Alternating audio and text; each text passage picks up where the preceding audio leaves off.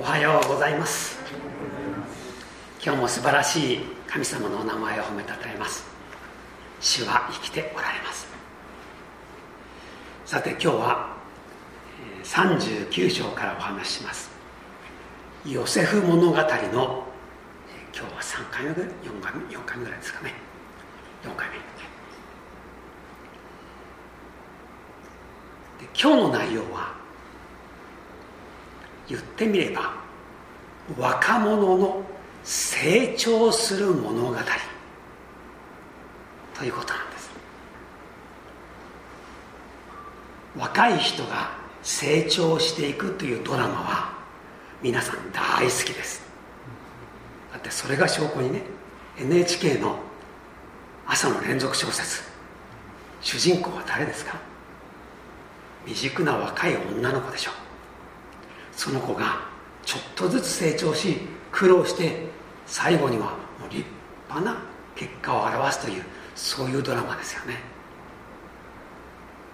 アニメの主人公考えてください。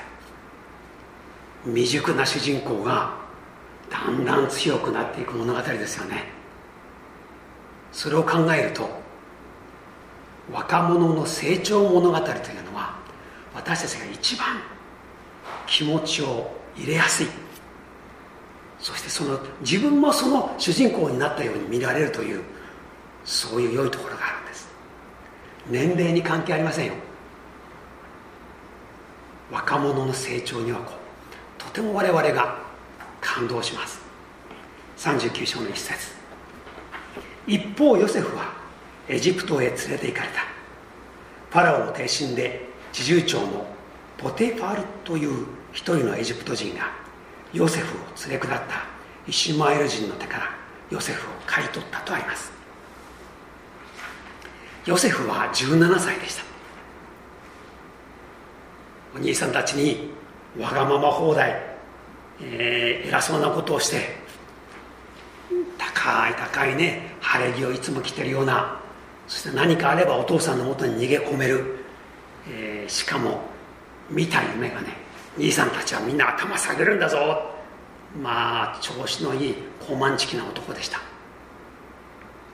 それを見て兄たちは殺してやろうってことで前回ほとんど殺されかけたんですがルベンとユダの起点によって殺されることがなかった。代わりに奴隷に売られたという話でした。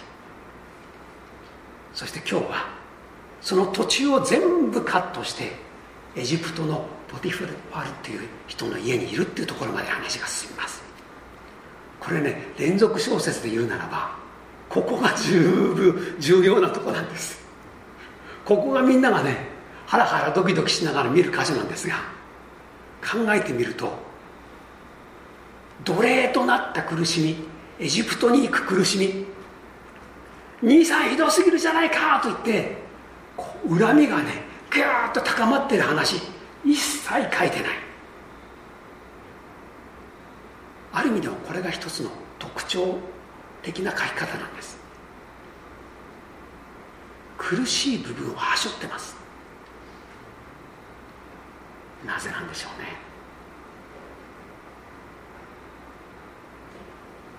おそらくそれは苦しいこともあったんだけれども今目の前にある祝福。その大きさに驚いているんだ。奴隷の話途中の苦しい話ねおそらく逃げようとしたでしょう。で隙をかかってねちょっと逃げたりしたらね捕まって殴る蹴る。ひどい暴行を受けたりね鎖が一層ひどくなったり汗か足かせがもっと重くなったり食事ももらえなかったりそんなことあったでしょう。でもそんなこと一切触れずに今はポティファルという人の素晴らしい家に住んでいて気が付いたら一番下の若い奴隷じゃなくてその家のトップ管理者に据えられて主人から一番信頼されているという話がいきなり出てくるんです。で1節から6節見ますとほとんど繰り返しです。2節。主がヨセフと共におられたので彼は成功するものとなりそのエジプト人の主人の家に住んだ。ここでは成功という言葉が出てきます。あの奴隷の苦しみには全く触れていません。3節。彼の主人は主が彼と共におられ主が彼のすること全てを彼に成功させてくださるのを見た。ここにも成功が現れています。主人はこの新しい外国人奴隷を最初はそれほど気に留めていなかったでしょう。けれどもその奴隷が一生懸命仕事するようになった。覚えが早くなった。頭角を現し仕事をスムーズに行うために彼がキーマンとなって用いられている。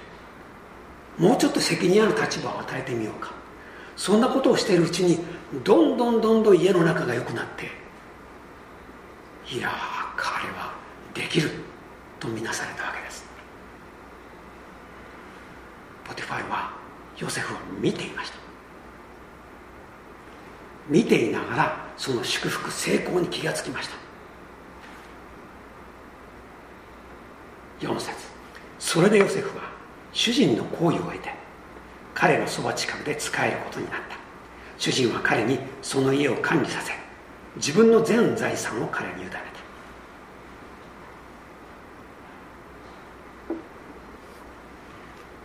主人の好意と書いてあります。気に入ったよ。ヨセフお前は見込みがある。と言ってどんどんどんどん主人の近くで働くようになる。任せれば任せるほど仕事をちゃんとこなす。いやそれ以上にやる。それで管理という言葉が出てきます。委ねるという言葉が出てきます。5節。主人が彼にその家と全財産を管理させた時から主はヨセフのゆえにこのエジプト人の家を祝福された。それで主の祝福が家や野にある全財産の上にあった。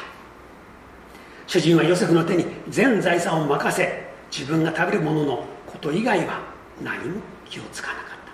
最後の言葉は最上級の褒め言葉です。ポティファルは自分の好きなものをその季節に食べられることだけ関心を寄せてあとはもう全部忘れて暮らせるよって言うんです。まあ本当にいい奴隷を買い取ったものだ。いや安くていい買い物したと思ったでしょうね。で6節の最後に何でこんな言葉があるのかなと思いますけども。6節の最後の部分。しかもヨセフは体格もよく顔立ちも美しかった。こんなこと別に書かなくてもいいのにって思いますよね、まあ、それは一つの理由はこの後ポティファルの奥さんに誘惑されちゃうという原因はここにあるんだよという説明です。でそれだけじゃないと思います。いろんなことよく考えてもらえますか？何を考えるかというヨセフのお母さん誰でしたっけ？ラケルです。ラケルのお姉さんはレアです。この2人の姉妹がいましたがお姉さんはお姉さんは目が弱かった。であんまり綺麗じゃなかった。でもラケルは姿も顔立ちも素晴らしかったと書いてありましたね。つまりヨセフはお母さんの DNA をもらってるんです。で体格もいい顔もいい。英語の聖書で読むとねここは「ハンサム」って書いてあるんです。えー、そんな言葉が使われてるのって本当に使われてるんです。聖書の契約聖書でねハンサムという英語が使われてるのは5人いるんです、えー、余分な知識ですが一応言っときますね。誰だと思います？ダビデあたりです。ダビデハンサムなんです。まだいます。ダニエル。ダニエルはねちょっと違う書き方なんですね。サウル王様もハンサムです。それからダビデの息子アブシャロン。そして4人目がヨセフです。あともう一人ねダビデの子も言われてるんですがあんまり有名じゃないので省きます。こういう人たちがハンサムと呼ばれています。ヨセフもハンサムです。それからここに書いてあるように体格もいいんです、えー、たまにあの僕アメリカの話をするのであんまりすると嫌われますからね。ちょっとだけします。住んでいたそばにエンジェルズスタジアムがありました。エンジェルズの大リーグの試合を何回か見に行きました。大谷選手を見ましたよ。僕が見たのはね外野席の遠くでした。けれどもね大谷がこう立つと大きく見えるんです。いや立派な体格だな。それ皆さんご存知ですよね。アメリカ人の選手よりも彼大きいですよ。見事な体格です。でしかもねあの敵のチームの人にも好かれてますよね。一塁なんか出るとね一塁選手とよく喋ってますよね。楽しそうにね。敵にもね好かれる。いい性格してるんです。これぞヨセフなんです。今さらっとこの39章の1節から6節読んできましたがヨセフがポティファルの家に買われたというのは理由があります。どんな理由で買われたんですか？今私が話したことが原因です。見た目がとっても素晴らしい。がっちりしてる背が高い。これは働くぞ。もう一つ。見たところ美しいハンサムな青年だ。これはどういうことでしょう？これは金持ちポテファルのメンツです。どうせ私の家で雇うならば見栄えも立派な奴隷を雇いたい。これ当然です。で金持ちだったらね高級車乗りたい。門構え立派にしたい。そうでしょう。で一節に書いてあるようにファラオの帝臣で侍従長のポティファールと書いてあります。つまり当時の世界の中でも大国と呼ばれたエジプトの王様ファラオの側近中の側近がポティファルなんです。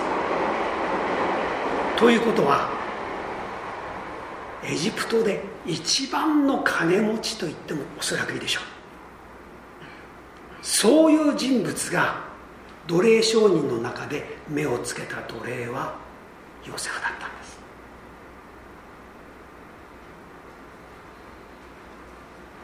ここら辺ね、この内容を現代風に置き換えましょうか。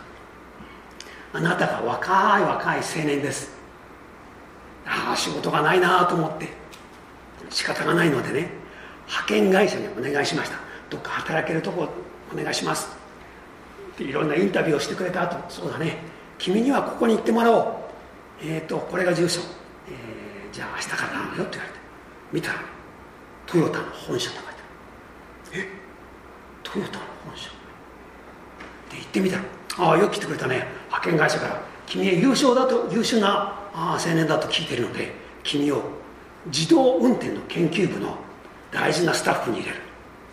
3ヶ月頑張ったら正社員にす。るさあそういう話をあなたが青年の立場で聞いたらどんな気持ちになります？昨日までのねどうせ派遣か？という気持ちと言ってみたらトヨタの超一流社員になれる可能性が一気に出てきた。これね働く意欲が変わるんです。ヨセフの立場になってください。パレスチナの田舎の羊飼いにもまだなれない見習いですよ。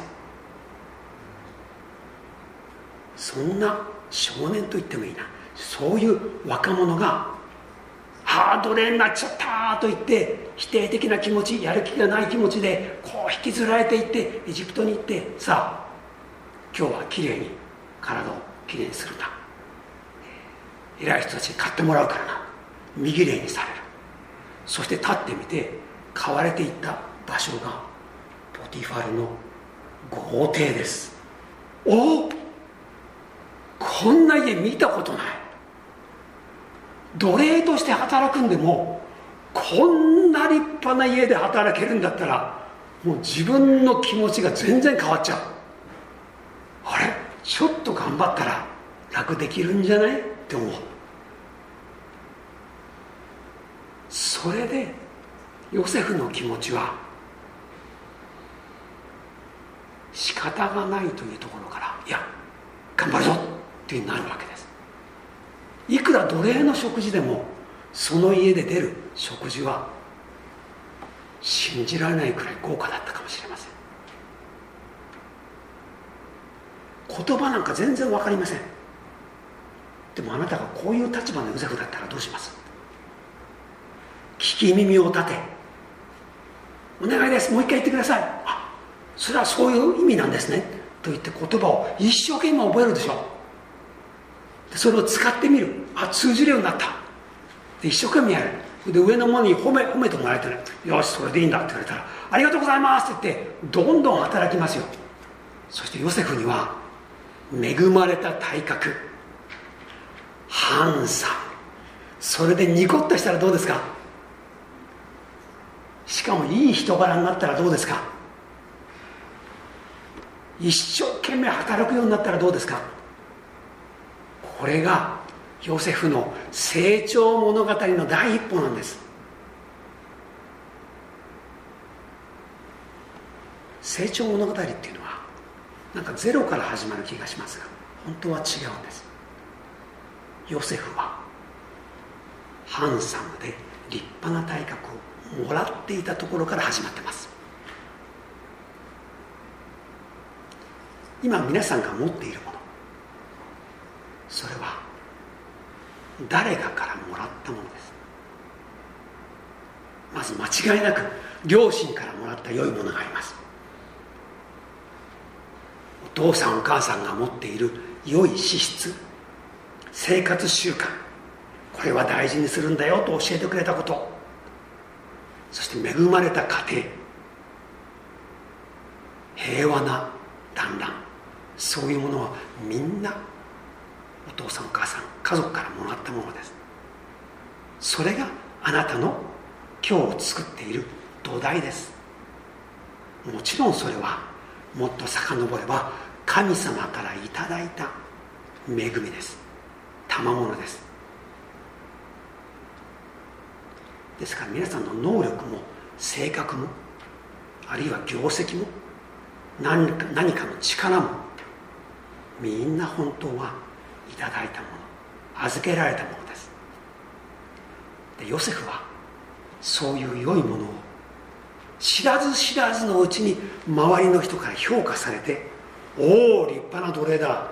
高いのは当然だ。高くてもこいつを買うぞと言って買ってもらったんです。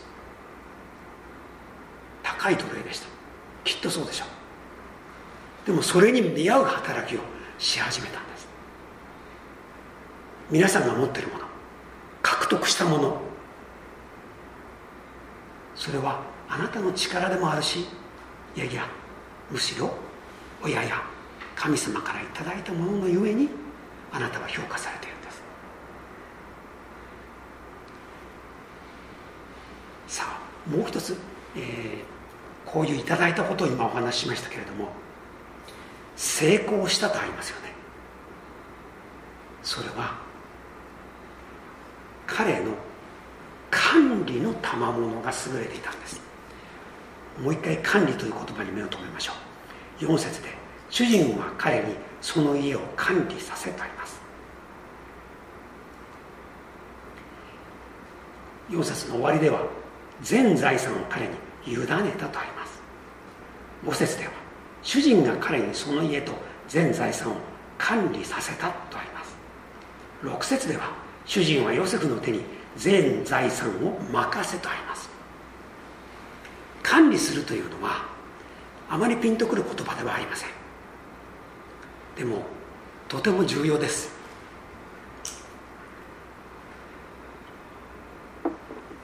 僕らの関心というのはどちらかといえば入手する買う手に入れる。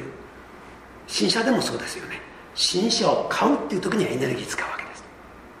でもその新車をいい状態で乗り続けるようにという意識というのはほとんどありません。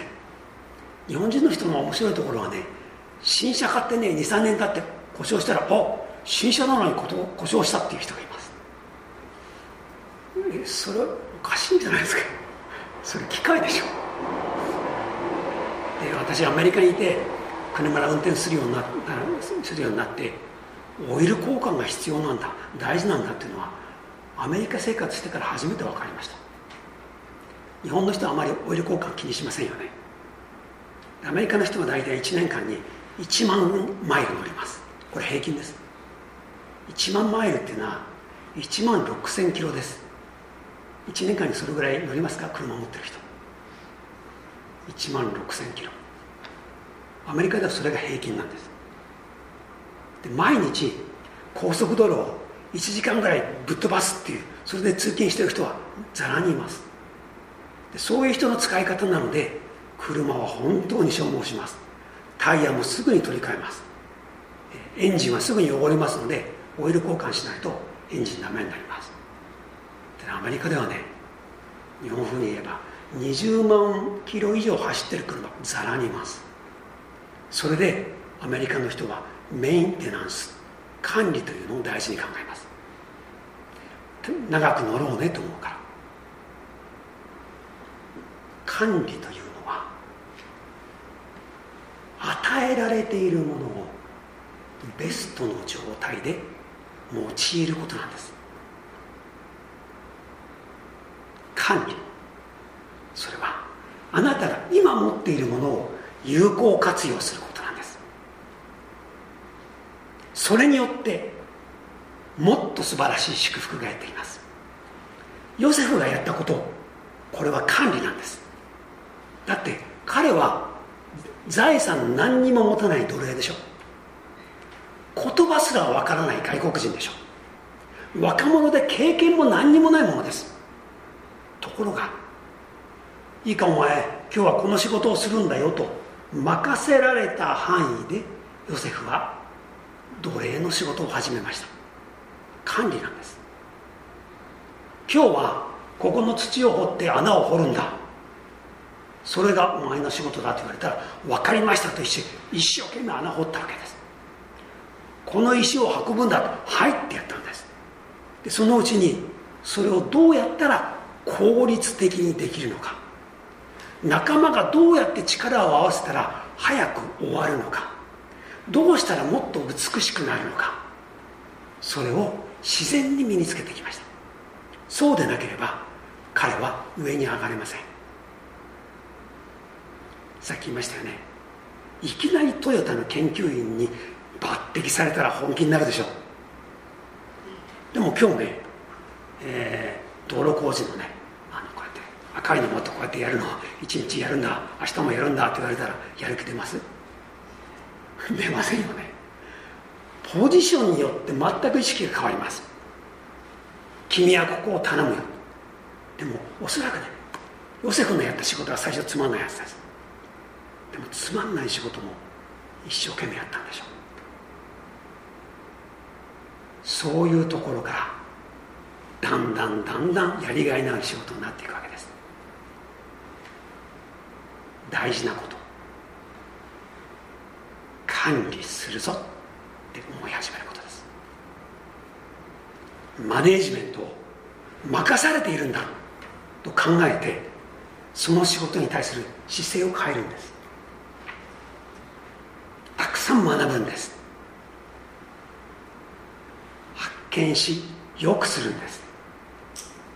それによって周りの人が祝福されます。五節のように主はヨセフのゆえにこのエジプト人の家を祝福されたとあります。あなたがもし与えられた場所で精一杯管理したらあなたの周囲の人まで祝福されます。家もの全財産が見違えるように増えていく。豊かになる。みんなが笑顔になっていく。でヨセフのね行った管理は3つの分野に及んでいるでしょう。1番目自分の心の管理。2番目仕事の管理。3番目人間関係の管理。これは私がこの箇所から読み解いている内容です。心の管理といったら何でしょう？それは否定的な気持ちを捨てるんです。憎しみだけ。あるいは奴隷商人に対する怒りだけそういうものだったら彼は仕事はしません。鞭打たれるから仕方なく最低限の仕事だけするような人間になったでしょう。でも彼はポティバルの5点を見て意識が変わり前向きになったんでしょう。よしここで頑張るぞ。過去は過去。心のメンテナンス管理ができたんです。そしてさっきお話したように仕事に関して自分の意識を変えたのでたくさん学びました。嫌なことでも全部自分のプラスになるように学びました。それは後にヨセフの財産になります。それだけじゃない。最後は人間関係です。もしもヨセフがヤコブの家にいた時と同じ姿だったらどうなったと思います？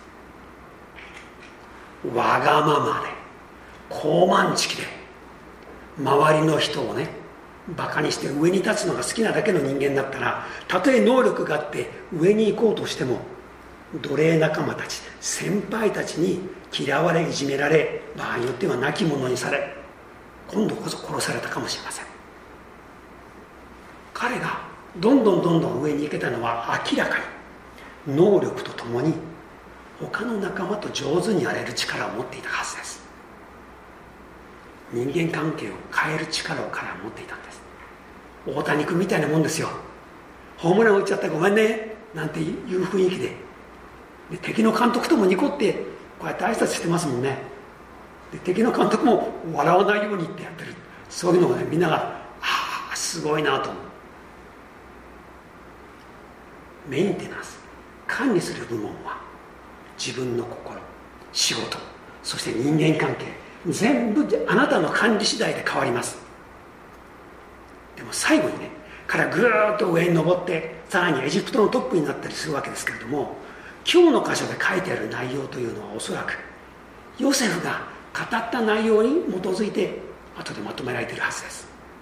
そう考えるとヨセフは自分の奴隷の時の苦労話は一言も書いてない。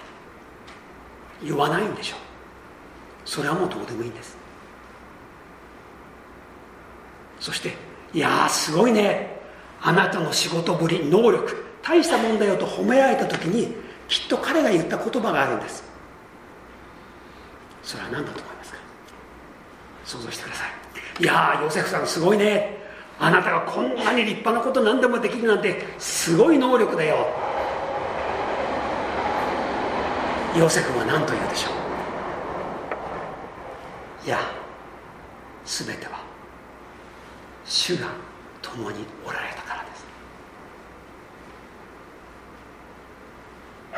繰り返し語られているのは2節。主がヨセフと共におられたので。3節。彼の主人は主が彼と共におられ5節主はヨセフのゆえに。3回も繰り返されている内容はヨセフの祝福成功は主が共におられたからだということです。この言い方は私が想像するには今言ったようにヨセフが褒められた時にいつも言っている言葉だったんだと私は思うんです。主がおられたからですよ。私の努力大したことないです。たまたまですよ。主が共におられたから。だってあの私も思いますよ。もし何か褒められたら私は妻陽子のおかげだって言います。今私があるのは全部陽子のおかげ。これはねジョークでもないし本音なんです。私があるのは全部陽子のおかげ。陽子の愛。忍耐祈り。支え。それによって私があります。そしてもちろん私が今あるのは主が共にいてくださったからです。だから主の皆を褒めたたえます。今言ったように与えられているものを大切に生かそうと思ってる人。管理ができる人はないものねだりしないんです。今言いましたね。管理というのは今あなたの手の中にあるものを生かすことなんです。不幸な人っていうのは自分の手の中にないものが欲しい自分にないって言ってるだけで不幸になってるんですよね。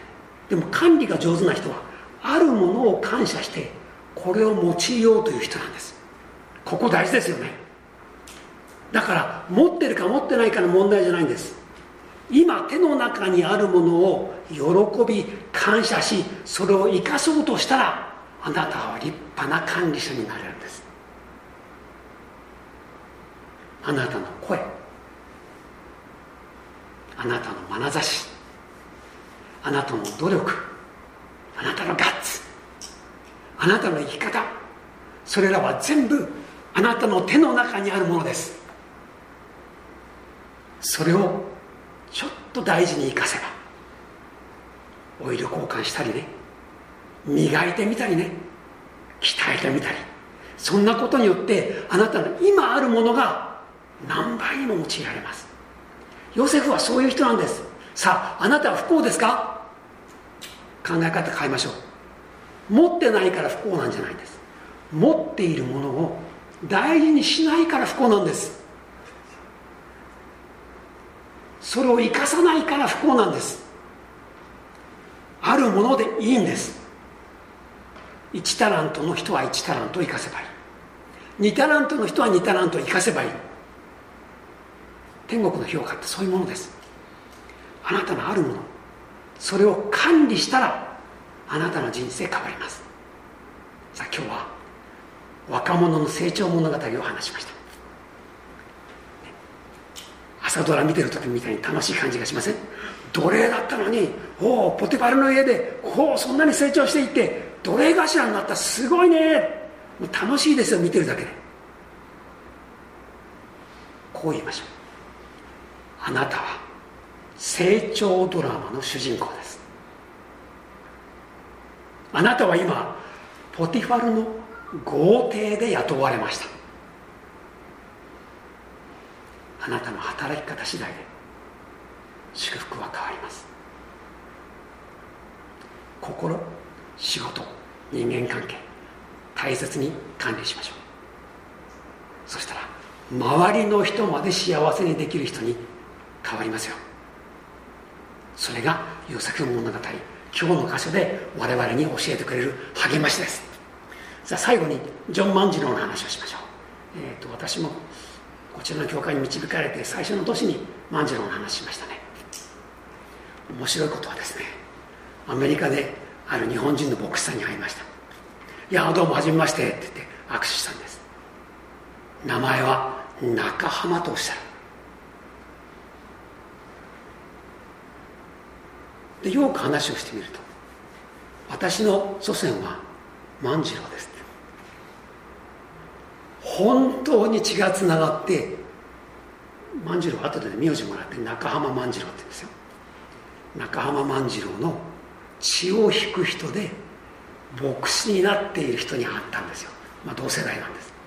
仲良しになりました。だから万次郎さん万次郎牧師なんて言ったりしますけどね。いやここに生きて万次郎血を引いてしかもねクリスチャンいや牧師なんです。そして彼が教えてくれました。万次郎がね聖書を持ってましたよ。それがね祖先に伝わっています。万次郎の数奇な人生ご存知ですか？14歳の時に土佐の漁師貧しい漁師の家で生まれてわずか8メートルの船に乗ってねカツオを取りに行ったんです。嵐に遭いました。流されて鳥島っていうところに流されたんです。そこで半年間そこにあるものだけ食べて生き生き延びました。無人島です。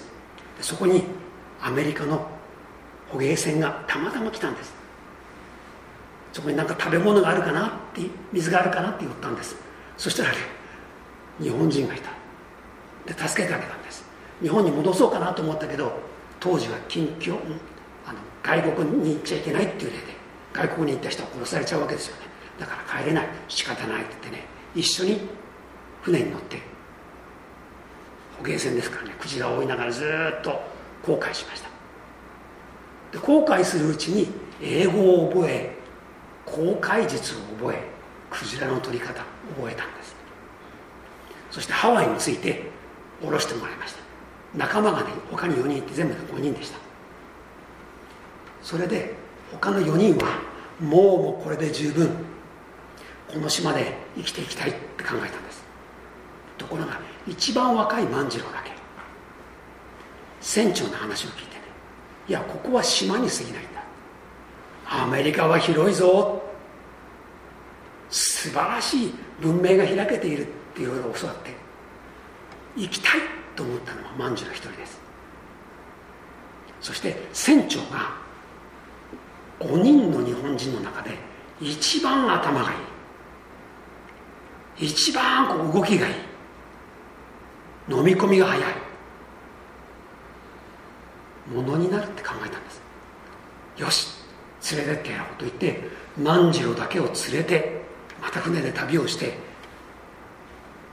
東海岸マサチューセッツのなんとかヘブンっていうんですかね。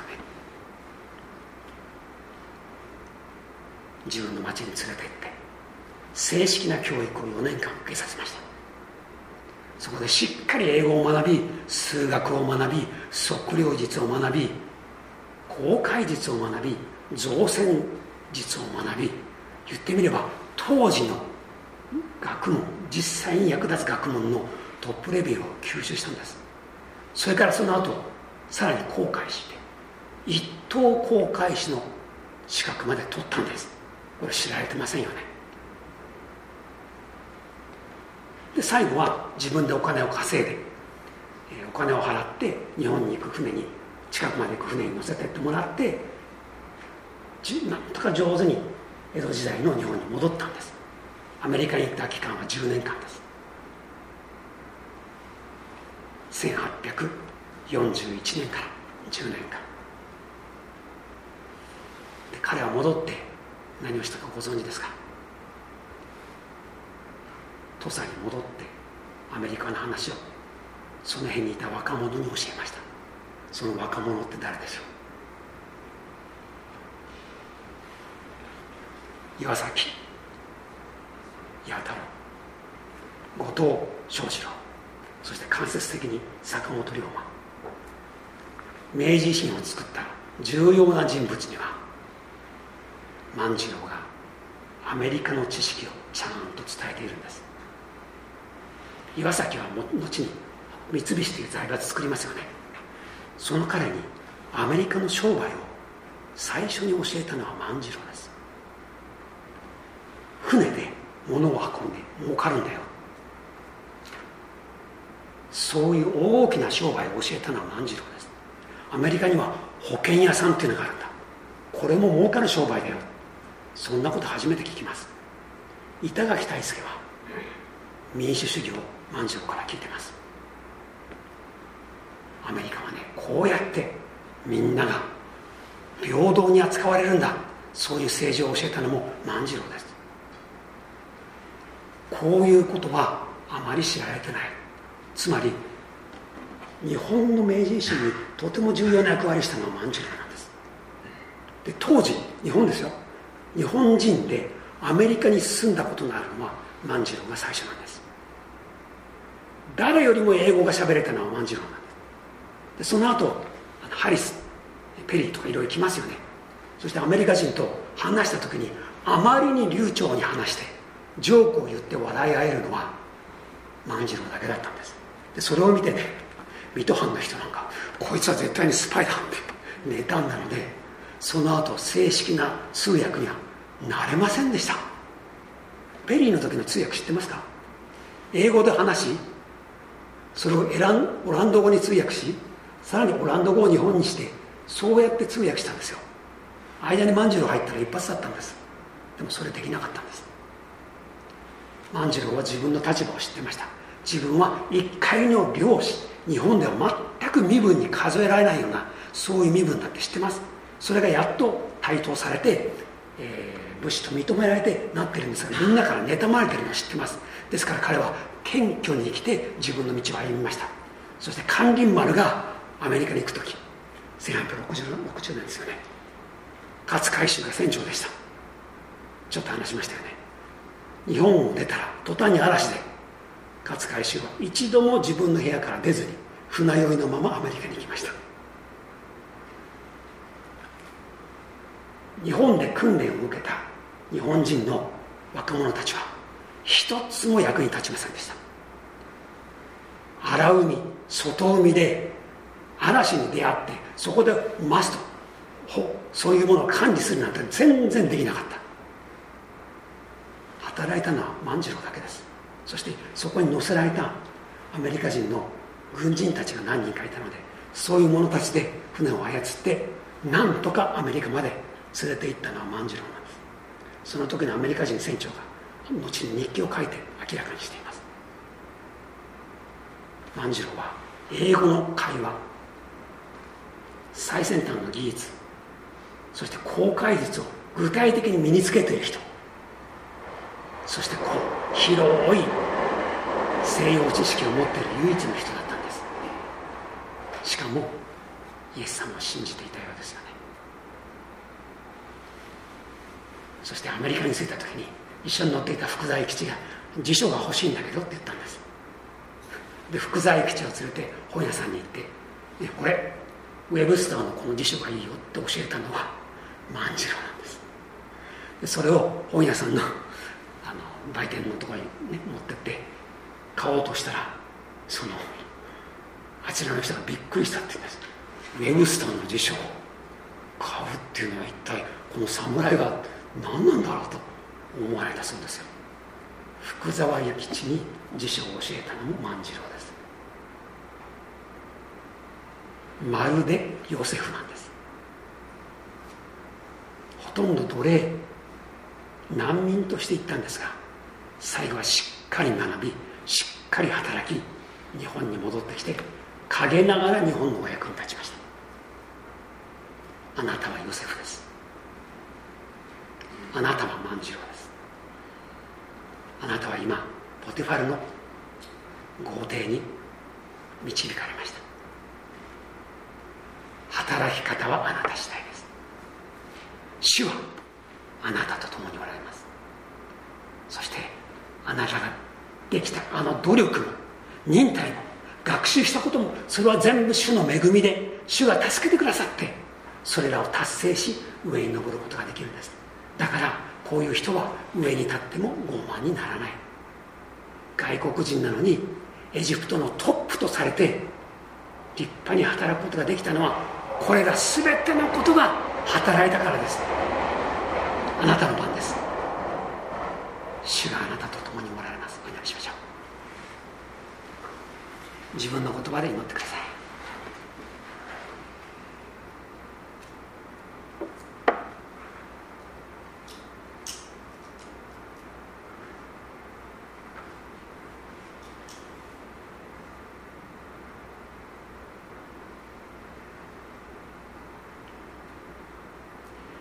主がヨセフと共におられたので彼は成功するものとなり天の父よあなたの言葉を感謝します。悲惨な境遇のヨセフから片時も離れず共にいて慰め支え用いてくださったあなたの皆を褒めたたえます。私たちも気がついたら奴隷のような悲惨な状況にいることがあります。でも今日の箇所はあなたがくださった励ましです。主よ私をヨセフにしてください。そしてずっと共にいてください。最後には周りの人に祝福を届けるようなものにしてください。イエス様のお名前によってお祈りします。